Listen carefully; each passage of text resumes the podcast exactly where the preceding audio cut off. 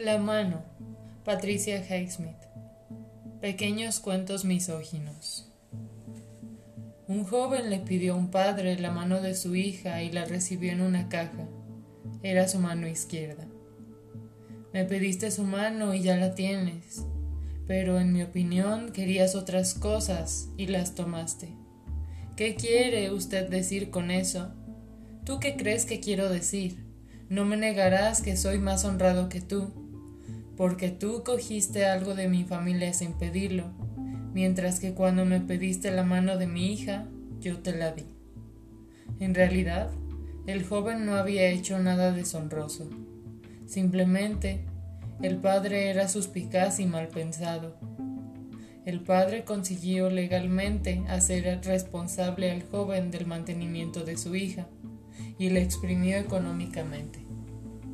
El joven no pudo negar que tenía la mano de la hija, aunque, desesperado, la había enterrado ya, después de besarla. Pero la mano iba para dos semanas. El joven quería ver a la hija e hizo un esfuerzo, pero se encontró bloqueado por los comerciales que la asediaban. La hija estaba firmando cheques con la mano derecha. Lejos de haberse desangrado, estaba lanzada a toda marcha.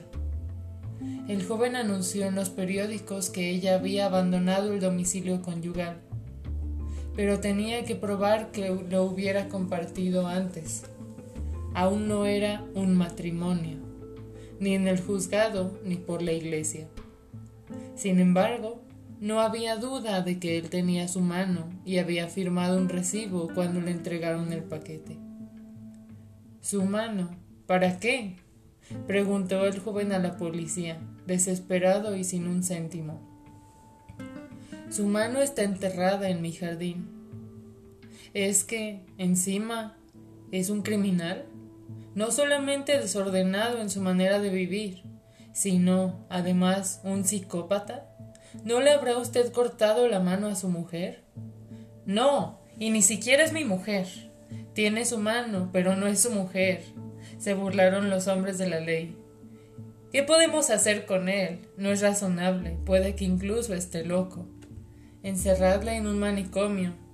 Además, está arruinado, por tanto tendrá que ser en una institución del Estado.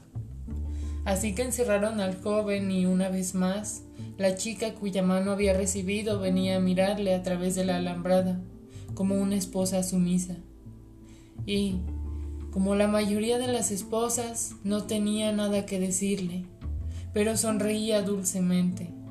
El trabajo de él comportaba una pequeña pensión que ella cobraba ahora ocultaba su muñón en un manguito, debido a que el joven llegó a estar tan asqueado de ella que no podía ni mirarla.